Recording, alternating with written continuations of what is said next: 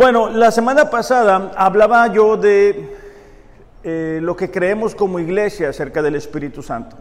Estamos viviendo tiempos en donde no hay un balance doctrinal en cuanto a eso. Hay las personas que dicen, bueno, eh, los dones del Espíritu Santo ya cesaron, eso era antes, ya ahorita el Espíritu Santo no, no actúa como funcionaba antes, los dones han cesado. Hay otra corriente otra forma de pensar e interpretar la Biblia que hacen de la iglesia un descontrol y un desbalance en cuanto al Espíritu Santo y todo lo que hacen se lo adjudican al Espíritu Santo. Eso provoca muchas veces que nosotros como cristianos no le prestemos atención a lo que el Espíritu Santo quiere y puede hacer en nuestras vidas, en nuestras iglesias. El día de hoy voy a dar continuidad al mensaje que di la semana pasada donde hablaba del Espíritu Santo, pero en específico acerca de los dones de manifestación, lo que nosotros creemos acerca de los dones de manifestación y por qué lo creemos. Específicamente lo voy a aterrizar a cuatro dones de manifestación y qué es lo que creemos y por qué lo creemos. Eh, espero que estén despiertos porque voy a compartir algunas historias que quizá no saben y si ya se las saben, hagan como que no se las saben, su cara de sorprendidos para yo sentir que los estoy sorprendiendo. ¿Les parece? Vamos a comenzar nuestra lectura en 1 Corintios capítulo 12, versículos 1 y después me voy a brincar al 5 y al 11. Vamos a estar leyendo mucho en Corinto porque eh, Corinto era una iglesia nueva era una iglesia llena de dones y talentos, pero era una iglesia donde había mucho descontrol. Era una iglesia en la cual no este, había orden de acuerdo a la palabra de Dios en cuanto a los dones, en cuanto al culto, en cuanto a cómo debería de funcionar la Santa Cena. Y bueno, el día de hoy vamos a tomar varios versículos de esta carta que Pablo escribe la carta de Corinto eh, tratando y buscando de llevar el orden de Dios a estas situaciones. Ya estamos todos ahí, 1 Corintios capítulo 12, versículos 1 y del 5 al 11. Dice Pablo así, no quiero hermanos que ignoren acerca de los dones espirituales. Esa, esa frase, eh, ignorar, habla de una falta de conocimiento o falta de información. Los corintos eran una iglesia nueva, por lo tanto desconocían mucho acerca de los dones espirituales. ¿Por qué? Porque cuando tú eres una persona que no has nacido de nuevo, vives en lo natural, vives como cualquier persona, con los, con los talentos que gente normal tiene. A lo mejor tú eres buena para las matemáticas, para administrar, para muchas cosas, eres muy diligente. Esos son dones, eh, talentos naturales. Pero cuando uno viene a Cristo y recibe el Espíritu Santo, es capacitado con los dones espirituales. Eso es sobrenatural. ¿Ok? Entonces, los corintos no sabían lo que estaba sucediendo, les faltaba información, les faltaba conocimiento acerca de cómo entender los dones espirituales. Versículo 4, eh, perdón, les dije el 5, pero es el 4. Ahora bien, dice, Fíjense en esta parte. Hay diversidad de dones, pero el Espíritu es el mismo. Es decir, no todos tienen los mismos dones, pero el Espíritu Santo es el mismo en el que habita en cada uno de nosotros. ¿Okay?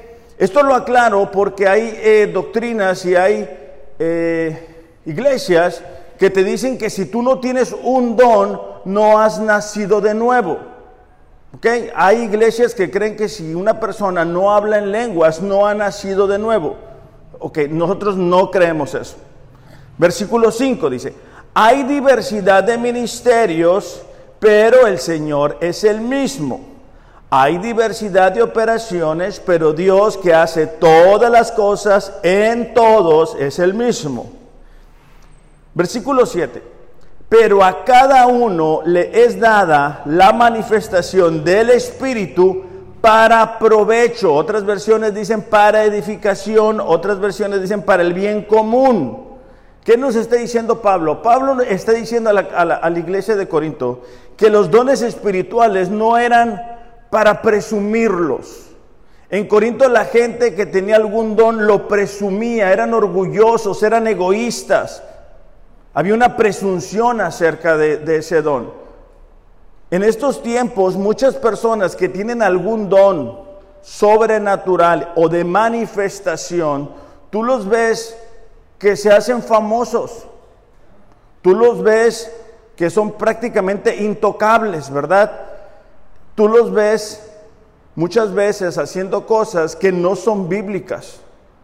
¿Ok? El propósito de los dones espirituales es el provecho, el beneficio en común, la edificación de la iglesia, no el bien propio.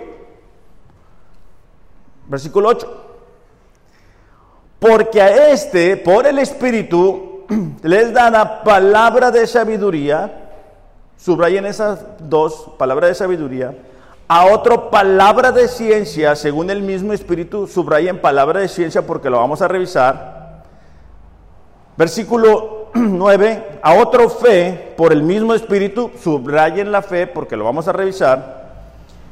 A otro dones de sanidades por el mismo Espíritu.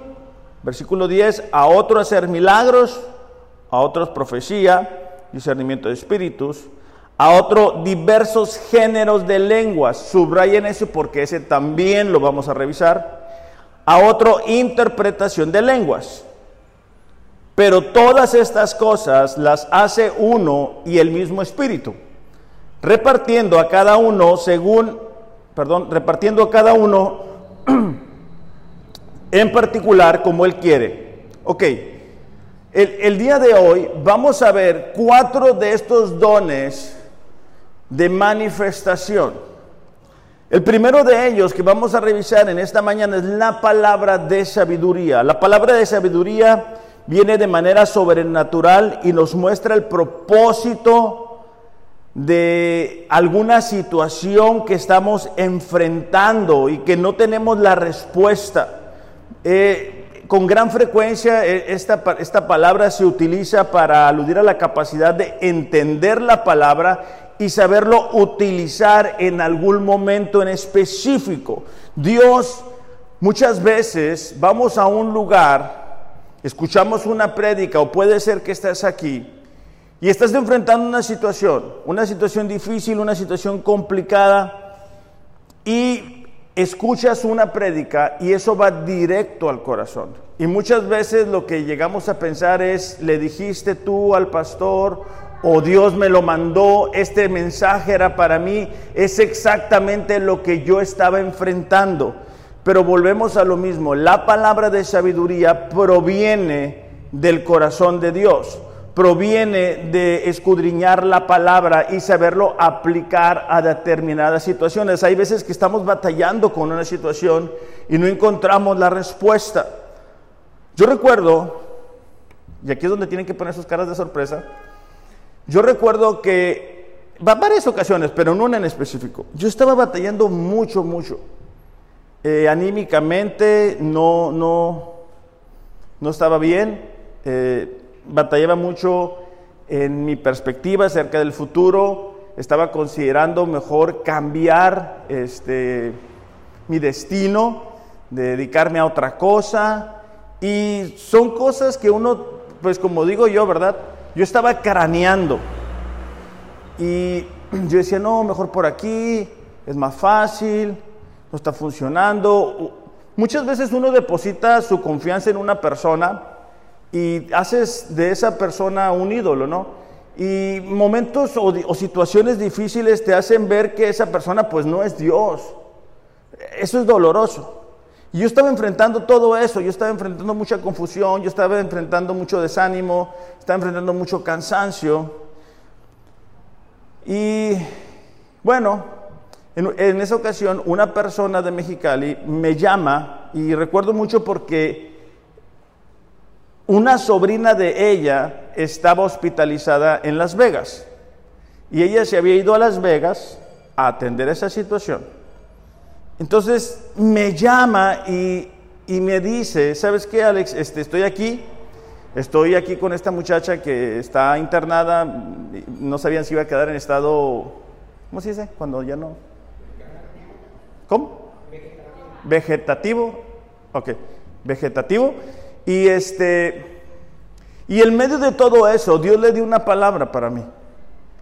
Y la palabra que ella me dio fue exactamente lo que yo necesitaba escuchar. Fue exactamente lo que iba a suceder. Yo en ese tiempo mm, no se lo había comentado, porque uno no puede andarle contando a todo el mundo cómo se siente, bueno, al, menos nosotros como pastores, ¿verdad? Este, y es un ejemplo de cómo aplica ese don en nuestros tiempos, cómo es para el bien común, cómo es en beneficio de la, del bienestar de la iglesia. En el Evangelio de Juan, si quieren pongo una marquita en Corintios porque vamos a regresar ahí, podemos ver eh, cómo funcionaba este don en el ministerio de Jesús. Jesús estaba enfrentando gran oposición de los fariseos que querían desacreditarlo y muchas veces le preguntaban no para saber la respuesta, sino para ver si lo podían hacer quedar mal parado. Y en esta ocasión los fariseos habían encontrado a una mujer, obviamente con el hombre, pero pues nada más le llevan a la mujer, eh, en adulterio. Entonces, estos hombres le preguntan a Jesús, ¿qué es lo que debemos de hacer? Porque la ley de Moisés dice que debemos de apedrearla, pero ¿qué es lo que queremos, qué es lo que tú dices al respecto? E, esta pregunta, aparentemente tan inocente, envolvía las motivaciones equivocadas porque en ese tiempo Roma estaba gobernando sobre los judíos. Entonces, no podían ellos ejecutar a una persona y darle muerte sin la autorización de Roma. No podían ellos matar a alguien sin la autorización de Roma. Ellos debían de regirse por las leyes de Roma. Por eso es que a Jesús van y le piden permiso a Roma. ¿Se acuerdan cuando eh, lo van a crucificar? Ok, entonces si Jesús decía, no, pues sí hay que apedrearlo, lo iban a acusar de decir, bueno, él, se está mandando solo. Si decía, bueno, sí hay que apedrearlo, entonces ¿dónde está la ley del amor que Jesús había predicado? Si Jesús decía, no, pues no, no hay que apedrearlo, entonces le estaba pasando por encima la ley de Moisés. Ok, fíjate lo que dice Jesús, Juan 8:7. Le están contando toda la historia, le están diciendo esto, le están diciendo qué es lo que debemos de. Y Jesús dice, el que de ustedes esté sin pecado, sea el primero en tirarle una piedra. Esta es la sabiduría que solamente Dios nos puede dar. O sea, la que proviene de Él.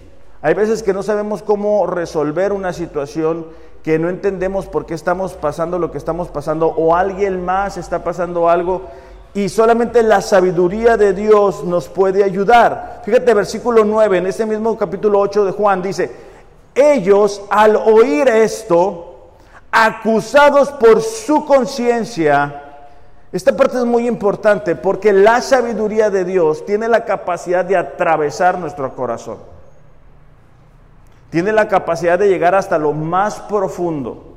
Y es lo que sucedió con estos fariseos. Esta palabra de parte de Jesús, llena de sabiduría, acusó su conciencia porque dijeron, sí es cierto, nosotros no somos, no somos libres de pecado. Y cuando tú y yo nos exponemos a la palabra de Dios, nuestra conciencia nos acusa de alguna forma. Dice, salían uno a uno, comenzando desde los más viejos hasta los postreros, y quedó solo Jesús y la mujer que estaba en medio. Ok, aquí nos damos cuenta que el, el propósito, una vez más, del don de sabiduría, de la palabra de sabiduría, es la edificación de la gente. E, esta mujer fue levantada y Jesús le dice, ¿sabes qué? Ve y no peques más. Le edificó, le levantó no justificó su pecado, no le dijo haz lo que tú quieras, yo te amo igual como tú eres. No. Dijo, ¿sabes qué? No peques más. Los intentos de los fariseos no, no, se detuvieron en una ocasión, no tenemos el tiempo, ¿verdad?, para revisarlos todos, pero en Marcos 12, 17 nos encontramos otro episodio en el cual llegan con Jesús y le dicen, oye, ¿debemos de pagar impuestos o no debemos de pagar impuestos? ¿Tú qué opinas, Jesús? Entonces, era otra vez una pregunta llena de motivación equivocada, buscando hacer tropezar a Jesús y su ministerio. Marcos capítulo 12, versículo 17. ¿Listos? Ok. Respondiendo Jesús les dijo, den al César lo que es del César y a Dios lo que es de Dios. Entonces se maravillaron de él. ¿Qué es lo que estaba diciendo Jesús? Hey, denle al, gobierno lo que les pertenece a ellos y denle a Dios lo que les pertenece a Dios. Que esta es la palabra de sabiduría. En el Antiguo Testamento encontramos a un rey muy particular llamado Salomón. Salomón era el hijo de David y él estaba enfrentando la época de oro, así como la época de oro del cine mexicano era la época de oro del, del pueblo de Israel porque todo estaba funcionando bien después de que David vino a traer mucha estabilidad al reino. Ahora venía Salomón lleno de sabiduría y se encuentra ante un caso, ante una situación en el cual dos mujeres van con el rey Salomón y le dicen, ¿sabes qué? Pues ambas teníamos un hijo, pero uno de los hijos murió. Al parecer una de ellas, al dar la vuelta en la cama, viviendo en la misma casa, pues eh, ahogó al bebé y bueno, una decía, e, ella me cambió el bebé, la otra decía, no, ese bebé es el mío. Y al despertar se empezó esta discusión y le llevan esta situación a Salomón. ¿Qué haces en esos casos? ¿Cómo puedes saber quién está diciendo la verdad y quién está diciendo la mentira? Bueno, el rey Salomón a través del don de sabiduría lo pudo descubrir porque él dice, ¿saben qué? Vamos a buscar eh, 1 Reyes capítulo 3, 23. Dice, bueno, si una dice que es su hijo y la otra también dice que es su hijo, pues esto no lo podemos resolver con un volado. Esto necesitamos sabiduría de parte de Dios. Me dicen ya cuando lo hayan encontrado, por favor.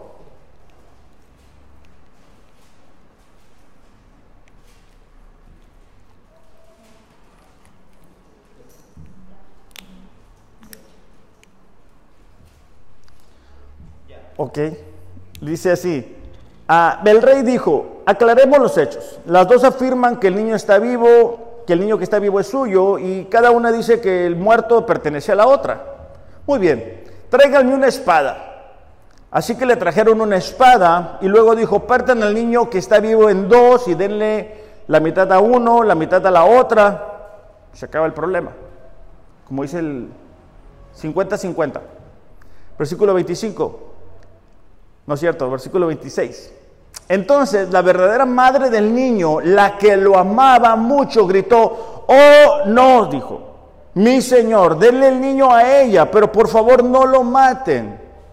En cambio la otra mujer dijo, me parece bien, así ni tuyo ni mío, que lo dividan entre las dos. El rey dijo, no maten al niño, désenlo a la mujer que desea que viva, porque ella es la madre. Entonces, en el versículo 28 al final dice, reconocieron la sabiduría que Dios le había dado para impartir justicia. Esto lo quiero resaltar porque este don y cualquier otro don tiene como propósito darle gloria a Dios, que Dios sea conocido, que nos demos cuenta que hay un Dios. No debemos de tener miedo de los dones. Lo que debemos de tener miedo o respeto es a hacer un abuso de los dones. No debemos de irnos al otro lado, porque Dios dijo que Él era el mismo ayer, hoy y siempre. Entonces, el don de palabra de sabiduría creemos que sigue en función y creemos que así funciona. Ahora, vamos a pasar al siguiente y es la palabra de conocimiento. Esta es la capacidad sobrenatural de conocer algo de alguien por medio de revelación de Dios. Este don trata con lo que existe, ya sea en el pasado o en el presente. Este don a mí me gusta mucho, porque yo he sido muy bendecido por él. Cuando yo estaba en prisión, 2009, pues yo estaba desesperado buscando a Dios. Yo este, leía y leía la palabra de Dios y pues yo quería encontrar un pasaje que me diera la respuesta para poder salir de prisión. Y no encontré el pasaje, pero encontré a una persona, un pastor, y hablé con él por teléfono. Cuando yo hablo con él por teléfono, me, eh, me, da, híjole, no sé cómo decirlo, lo voy a tener que explicar bien a detalle. Hablo con él y le digo, fíjate que yo soy pues Alex, estoy aquí, estoy allá, bla, bla, bla. Y él me empezó a decir cosas que nadie sabía, cosas de mi pasado. Y cuando él empezó a hablar, no hablaba, o sea, estábamos platicando bien y cuando él me estaba dando esa palabra de conocimiento, eso que nadie sabía, su tono de voz cambió. Y él me empezó a decir, ¿sabes qué? Me dijo, yo no quería que tú estuvieras ahí. Yo te di una y otra oportunidad. Y me empezó a relatar episodios en los que yo me había escapado que solamente pues Dios sabía. Entonces me dice, pero si tú me buscas, yo te voy a sacar de ahí. Ok, colgamos el teléfono, yo no lo, conozco, no lo conocía físicamente. Pasó el tiempo, perdí mi negocio, perdí mi matrimonio, las cosas no funcionaban, yo estuve mucho tiempo aislado en un lugar solo, por eso soy muy serio, me acostumbré a estar solo. Eh, estaba aislado mucho tiempo y pues era difícil, ¿no? Entonces dije, no, fue mentira. Fue mentira lo que me dijeron. Y como pude, llamé otra vez. ¿Sí me estoy explicando con la historia? Llamo por teléfono. Yo tenía una lista de cosas que le iba a decir. Estaba preparado, con café y todo. Y cuando me contesta, me dice así, dice Dios que si por qué tienes miedo, que no sabes que cuando Él quiera te saca de prisión, ahí se me cayó el sistema. Porque yo tenía una lista de cosas que yo le quería reclamar. Entonces me dijo, yo te saco de ahí cuando yo quiera, pero no estás listo. No estás listo para lo que yo quiero hacer contigo. ¿Qué le dices? Yo empecé a llorar. ¿Sabes qué? Pues, ¿Qué dices? O sea, en ese punto, no sé si les ha pasado, pero muchas veces uno lo que quiere es decir, Dios, si sabes lo que estoy pasando. O sea, si te das cuenta que estoy aquí. O sea, si, te das cuenta de lo que estoy sufriendo. Así me sentía yo. Entonces, pues le dije, ¿sabes qué? Pues es que eh, aquí estoy, le voy a echar ganas, pues ¿qué, ¿qué, le dices? Pasó, ¿qué te puedo decir? A lo mucho 10 días y mi sentencia se redujo casi, dos, casi un año y medio más o menos, ¿no? O sea, en un momento Dios hizo los cambios, algo sobrenatural. De hecho, me tocaba mucho que este, me tocaba platicar con oficiales y me decían, ¿tú qué estás haciendo aquí? ¿Por qué te bajaron tanto tiempo? Y yo decía, no, pues no sé. Qué raro está tu caso. Ah, así, así pasé. Bueno, vamos a leer un texto, antes de contarles otra historia, en Juan capítulo 1, versículo 47 y 48. Es la historia de Natanael, que tiene un encuentro con Jesús. Juan capítulo 1, versículo 47 y 48. ¿Me gritan ya cuando lo tengan? O bueno, me pueden hacer una seña. ¿Ya? Ok. Muy bien. Dice, Jesús vio venir a Natanael y le dijo, y, perdón, y dijo de él, ahí tienen a un verdadero israelita en quien no hay engaño. Natanael le preguntó, ¿cómo es que me conoces? Jesús le respondió, antes de que Felipe te llamara, cuando estabas debajo de la higuera, te vi. Tómala. Versículo 49. Rabí le dijo, tú eres el Hijo de Dios, tú eres el Rey de Israel. Esta parte es importante porque el don de, la palabra de sabiduría o, o de ciencia tiene como propósito darle gloria a Dios. Tiene como propósito no jalar los ojos a nosotros, sino a Dios. Tiene como propósito ayudarnos a darnos cuenta que Dios está en control, que Dios conoce nuestros pensamientos, que Dios sabe lo que está sucediendo con nosotros. Tiene la capacidad de decir, ¿sabes qué? Dios es real. ¿Por qué? Porque Él sabía dónde estaba Natanael, sabía cómo estaba la condición de su corazón y trajo como resultado que Él pudiera reconocer que Jesús era el Mesías.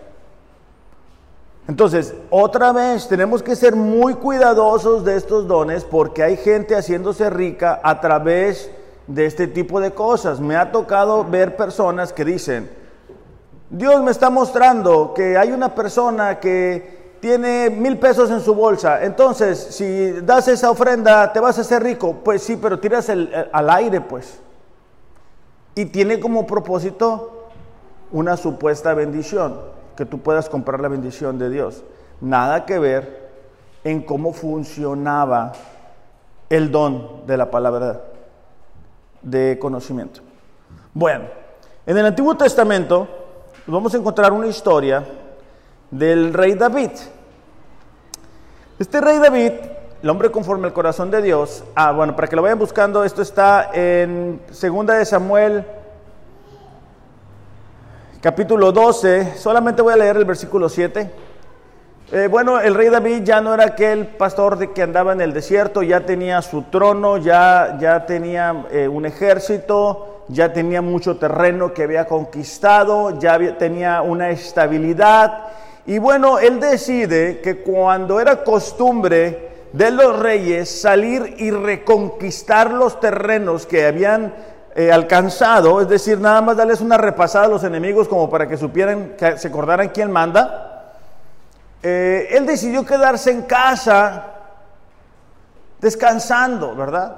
Él decidió no hacer lo que tenía que hacer por hacer lo que quería hacer.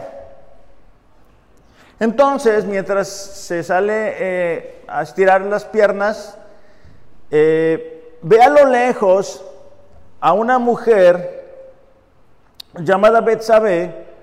Y bueno, él la manda a traer con la autoridad que tenía, tiene relaciones sexuales, entonces le es avisado al rey que embarazó a la mujer y él cranea un plan, ¿no?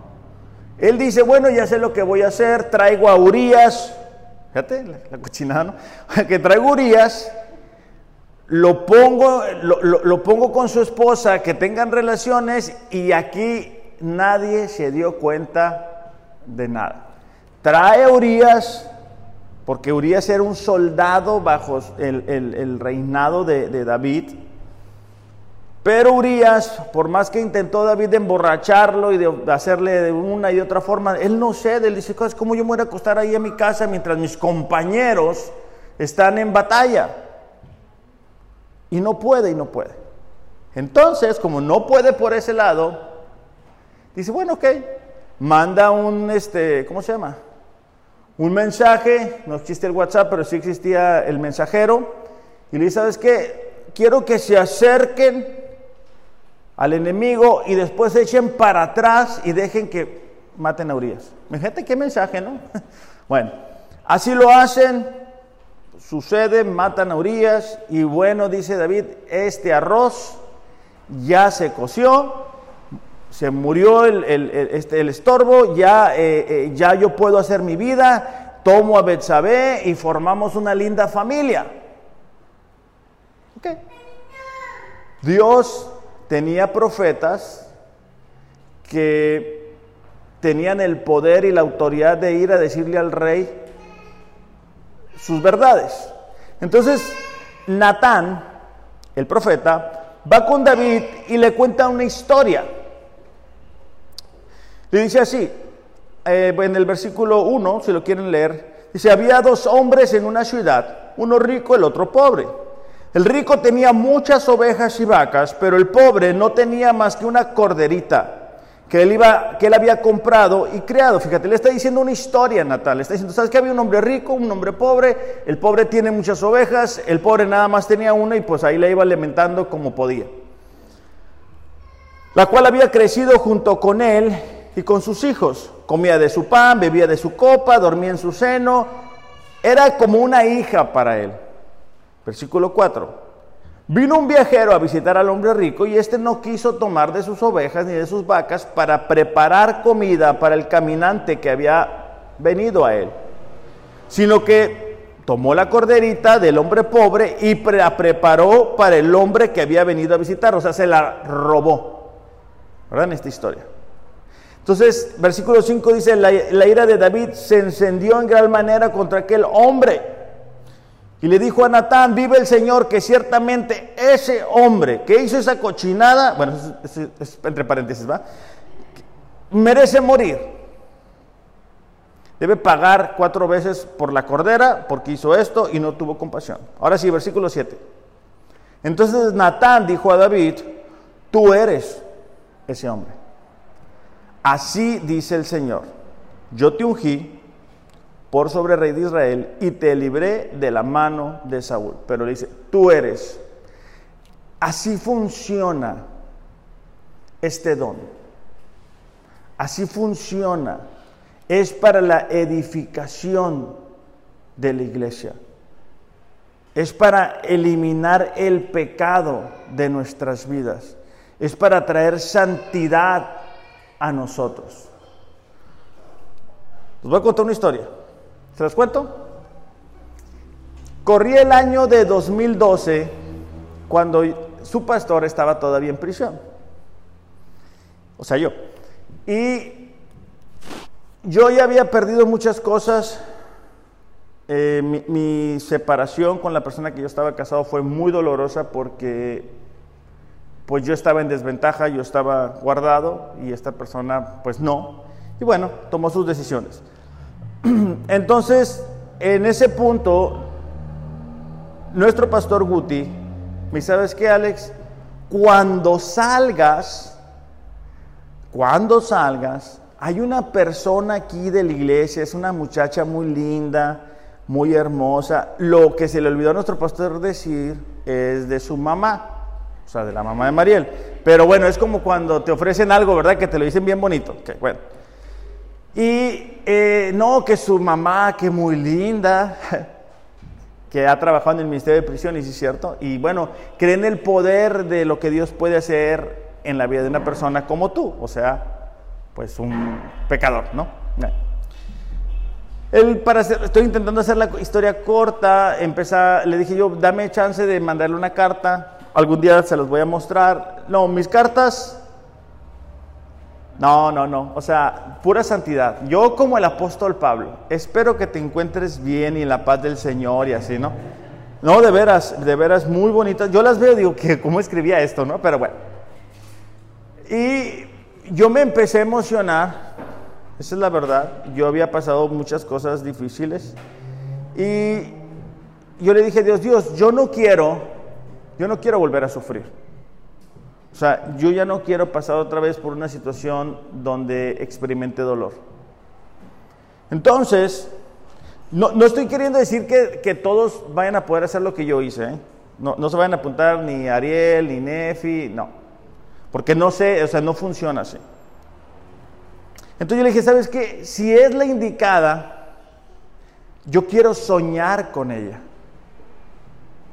Ah, entre paréntesis, yo le había pedido a Mariel este, que me mandara una foto. No era con una mala intención. Yo sé que ustedes confían en mí, pero si alguien me está viendo por ahí, no era con una mala intención, era simplemente como para ponerle forma o imagen a la persona que le estaba escribiendo. No le estaba pidiendo una, foto con bikini o no, una foto nada más, tipo esas de, credencial, ¿no? Nada más para, pero bueno. Entonces yo me voy a dormir y sueño a Mariel, mi esposa, tal cual. Bueno, sin los niños pero tal cual. Hablo con Guti y le digo, Guti, fíjate que soñé a María.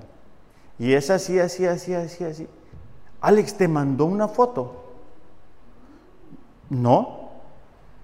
Y escucho que le dice a su esposa Katy, ¿sabes qué? Alex soñó a María. Seguro, Alex, no, pues ¿cómo le voy a echar mentiras a mi pastor? Bueno, me voy a dormir. Le digo, ¿sabes qué? Quiero estar bien seguro de que sí sea. Y la volví a soñar, tal cual, pero igual. Y, o sea, igualita. Entonces yo no la conocía.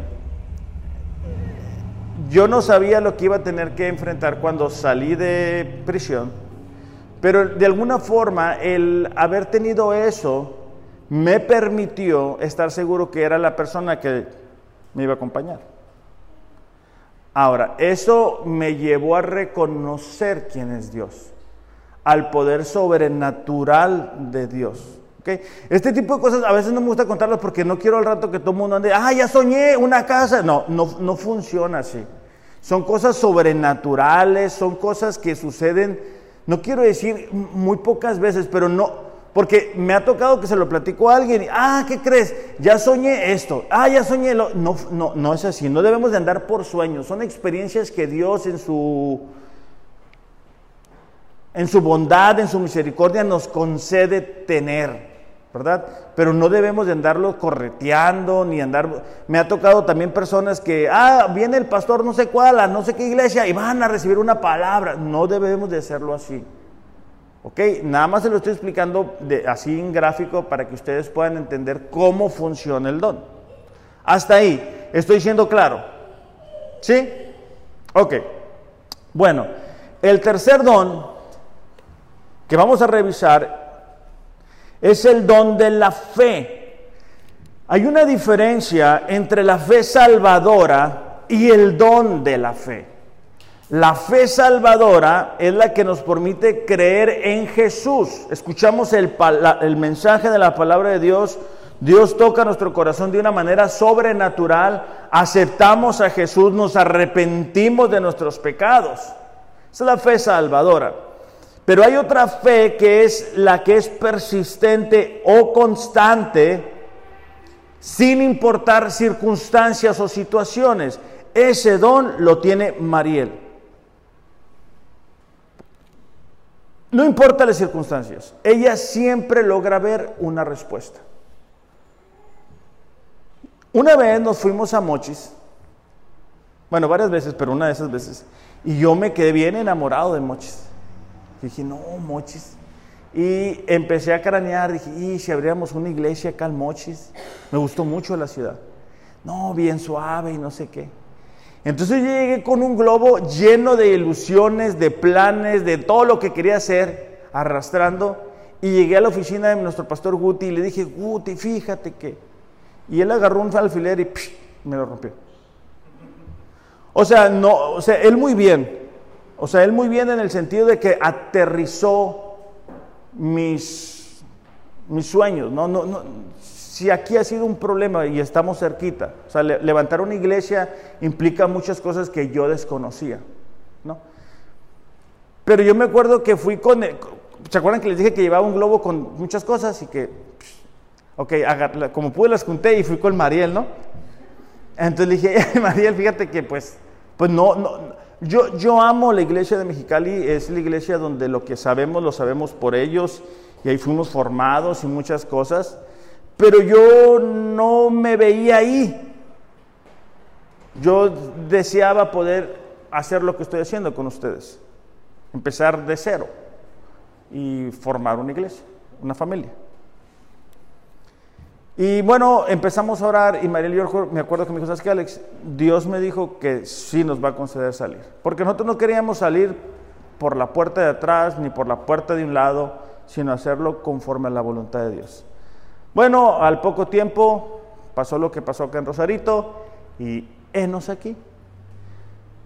Pudiera contar más historias, pero está haciendo mucho calor y no se trata de mis historias. Solamente les cuento algunas para que ustedes puedan ilustrar cómo funciona un don. Situaciones adversas, complicadas, pero tú tienes la plena seguridad de que Dios va a actuar. Hechos capítulo 3, versículo 1,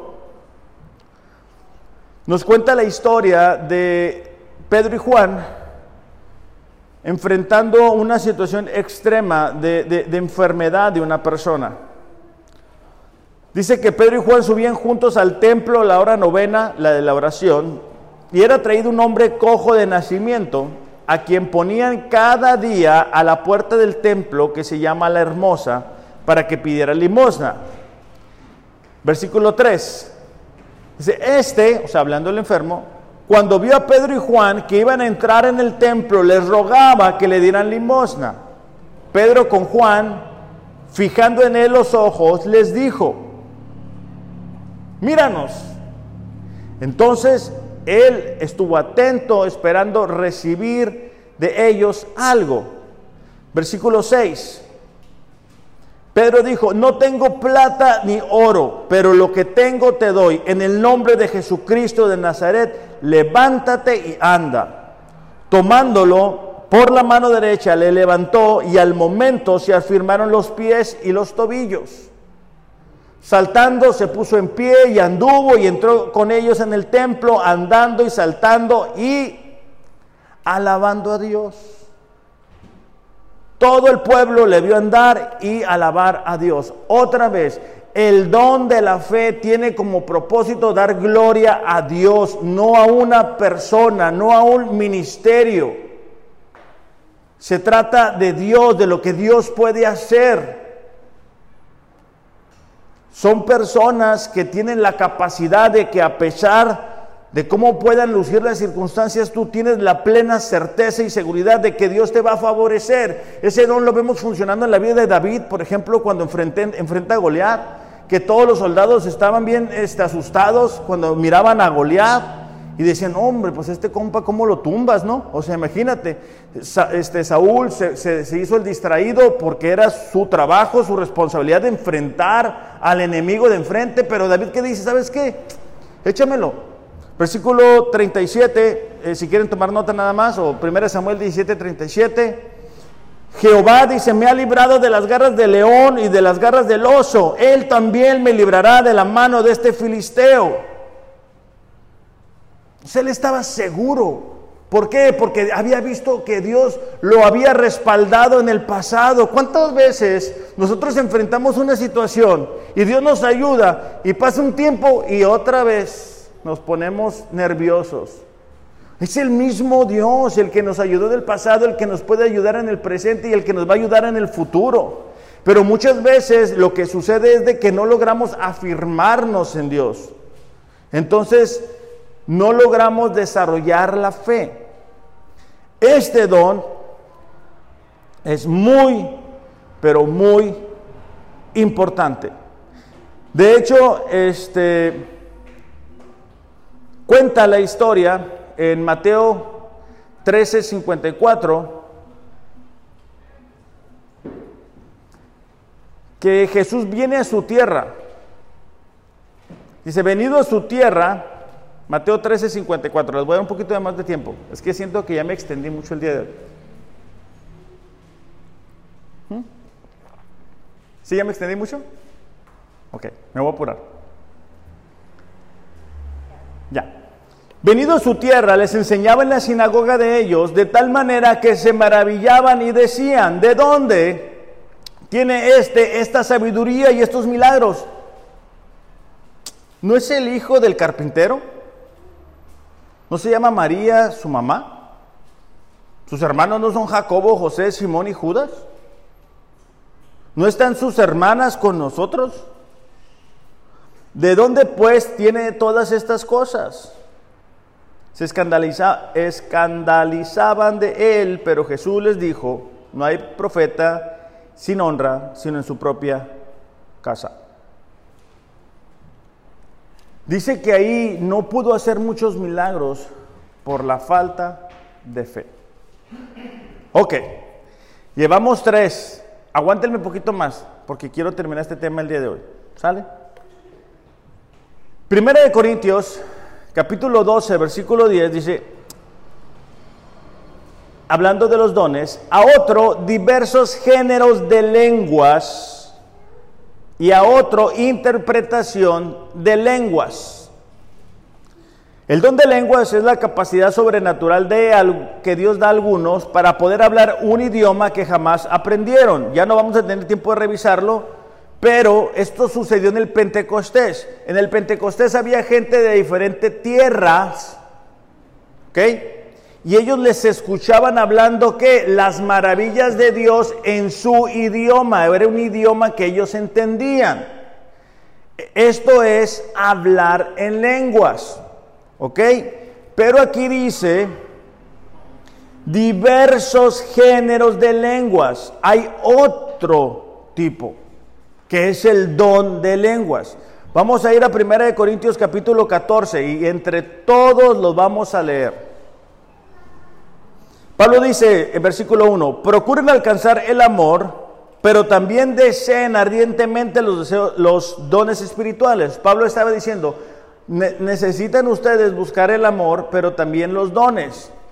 Recordemos que el problema en Corinto era que había un desenfreno una falta de sabiduría, de conocimiento en cómo utilizar los dones espirituales. ¿Ok? Hasta ahí vamos bien, todos estamos en la misma página, porque si se me pierden, se, se van a perder. ¿eh? Bueno, no es lo que quise decir, pero ustedes me entendieron. Versículo 2 dice, porque el que habla lenguas no habla a los hombres, sino a Dios. Aquí podemos ver claramente que no se trata de lo mismo. En el Pentecostés le hablaron a otras personas en su idioma. Aquí dice, el que ora en lenguas no habla a la gente, sino a Dios. Subrayen esas palabras. Pues nadie lo entiende, sino que en su espíritu habla misterios. El que profetiza habla a los hombres para edificación, exhortación y consolación. Versículo 4. El que habla en lenguas a sí mismo se edifica. Pero el que profetiza edifica a la iglesia. ¿Por qué? Porque cuando tú oras en lenguas, tu fe es fortalecida, tú estás hablando con Dios. ¿Vamos bien? Versículo 5. Yo quisiera que todos hablaran en lenguas. Pablo no está prohibiendo el uso de las lenguas. Pablo lo que está tratando es de darle forma y sentido en el culto, en la iglesia de Corinto. Más aún que profetizaran, porque el que profetiza es superior al que habla en lenguas. Fíjate la siguiente parte a menos de que las interprete para que la iglesia reciba edificación. Pablo lo que dice es que, bueno, si alguien tiene el don de lenguas, pero no hay quien interprete en la iglesia, el don de la, palabra o de la... Eh, de profetizar está por encima, porque Pablo lo que quiere es que la iglesia sea edificada. Vuelvo a lo mismo. Aquí, si tenemos YouTube, nos damos cuenta de todo lo que pasa, ¿verdad? Una persona y empieza a decir, no quiero, no quiero ser eh, grosero, pero pues empieza a decir cosas que no tienen sentido, eh, que a él asume o, cree, o a lo mejor sí, es un lenguaje, pero pues uno no sabe, ¿no? Y es lo que Pablo va a comenzar a decir ahorita. Versículo 6. Ahora bien, hermanos, si yo voy a ustedes hablando en lenguas, o sea, Pablo lo tenía, porque él dice, si yo voy hablando a ustedes en lengua, ¿de qué provecho? Le seré a menos de que hable por medio de revelación o de conocimiento, profecía o de enseñanza. Entonces Pablo dice, bueno, si yo, si yo voy con ustedes y empiezo a hablar en lenguas, ¿de qué les va a servir? 10. Hay muchas verdades, perdón, hay muchas variedades de idiomas en el mundo y ninguno carece de significado. Pero si yo no sé el significado de las palabras, seré para él como un extranjero.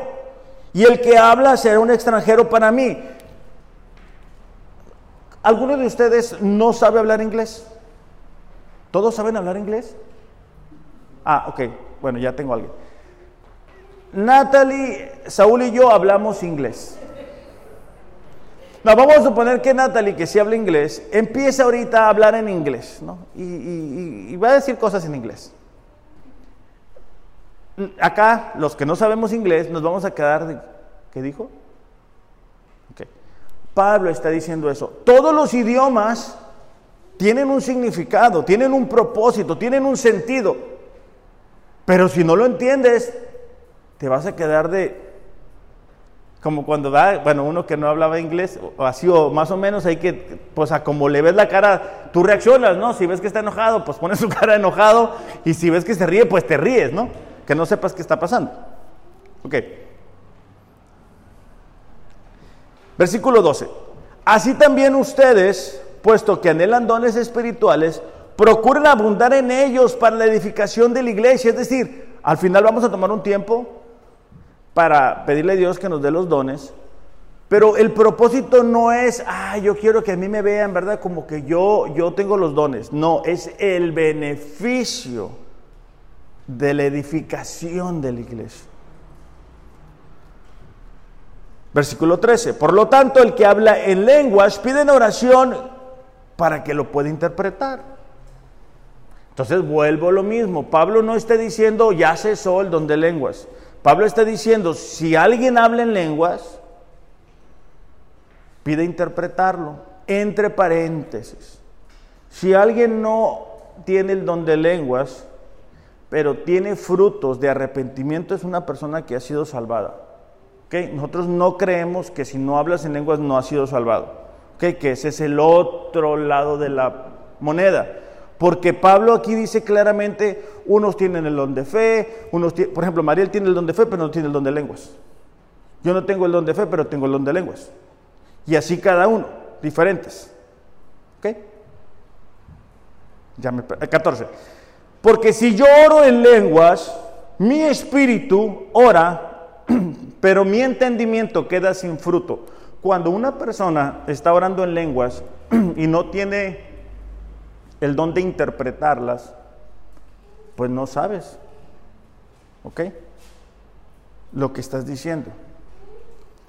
Entonces, ¿qué? Oraré con el Espíritu, dice Pablo, o sea, orando en lenguas, pero también oraré con el entendimiento. Es decir, también oraré con palabras que yo mismo entienda. Cantaré con el Espíritu, que es orar en lenguas, pero también cantaré con el entendimiento.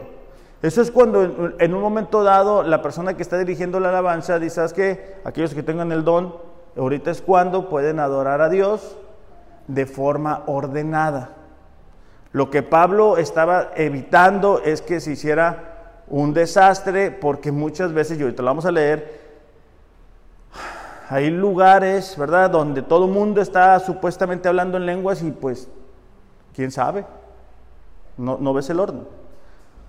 De otra manera, si bendices o alabas solo con el Espíritu, es decir, en lenguas, ¿cómo dirá amén a tu acción de gracias el que ocupa el lugar del que no tiene ese don, puesto que no sabes lo que dices? Recordemos, Pablo quiere ir llevando a la iglesia de Corinto a entender los dones y cómo funcionan, y en este caso el don de lenguas. Ok, dices, bueno, si tú te pones a orar en lenguas, la persona que está a un lado, ¿cómo te va a decir amén? ¿Qué estás diciendo? Versículo 17. Porque si, porque bien das gracias, pero el otro pues no es edificado. Doy gracias a Dios, fíjate en esta parte, de que hablo en lenguas más que todos ustedes Sin embargo, en la iglesia prefiero hablar cinco palabras con entendimiento para instruir también a otros antes que diez mil palabras en lenguas. Pablo dice después, no sean niños en su manera de pensar. Pablo decía, sabes que yo hablo en lenguas más que todos, pero yo no llego a la iglesia de Corinto y empiezo a hablar en lenguas porque pues nadie va a ser edificado. Prefiero hablar cinco palabras y que la gente entienda. Y eso nos muestra que Dios es un Dios de orden. ¿Ok? Bueno, voy a tener que terminar. Versículo 39. Dice así, en ese mismo capítulo 14. Por lo tanto, dice, mis amados hermanos, con todo corazón deseen profetizar y no prohíban que se hable en lenguas. Pero asegúrense de que todo se haga de forma apropiada y con orden. ¿Por qué? Porque unos versículos antes, pero ya, ya el tiempo ya no me va a dar, este, él estaba diciendo que lo haga uno a la vez. Si va a funcionar así, que un orden. ¿Ok? Entonces, esos cuatro dones Dios nos los ha dado, o Dios se los quiere dar a la iglesia como una manera en que podamos ser edificados. Cuando alguien tiene el don de fe, como en este caso Mariel, este, o, alguno otro de ustedes, híjole, en momentos de crisis, cuando uno se anda pandeando, pues te apoyas en eso. Porque tiene la seguridad, tiene la firmeza. Cuando alguien tiene la sabiduría, que dices tú, sabes que en cuanto el mensaje llegó duro al corazón o, un podcast o una prédica o lo que sea y te pega en el corazón. Cuando alguien te dice algo que nadie sabe.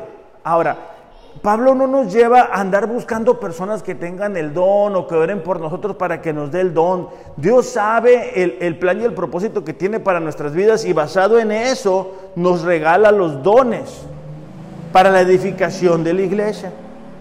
¿Ok? Entonces, sí, sí, sí, sí. Ok.